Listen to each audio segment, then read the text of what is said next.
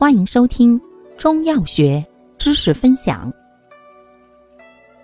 今天为大家分享的是常用中成药中的第七种祛痰剂。祛痰剂定义：凡以消痰化饮、治疗痰湿或痰饮所致的各种病症为主要作用的中药制剂，称为祛痰剂。功能主要具有祛痰之功，兼有燥湿、清热、息风、散结等作用。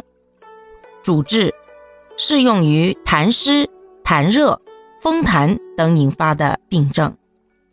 注意事项：一、有卡血倾向者慎用辛燥的祛痰剂；二、有高血压、心脏病者宜慎用含有麻黄的祛痰剂。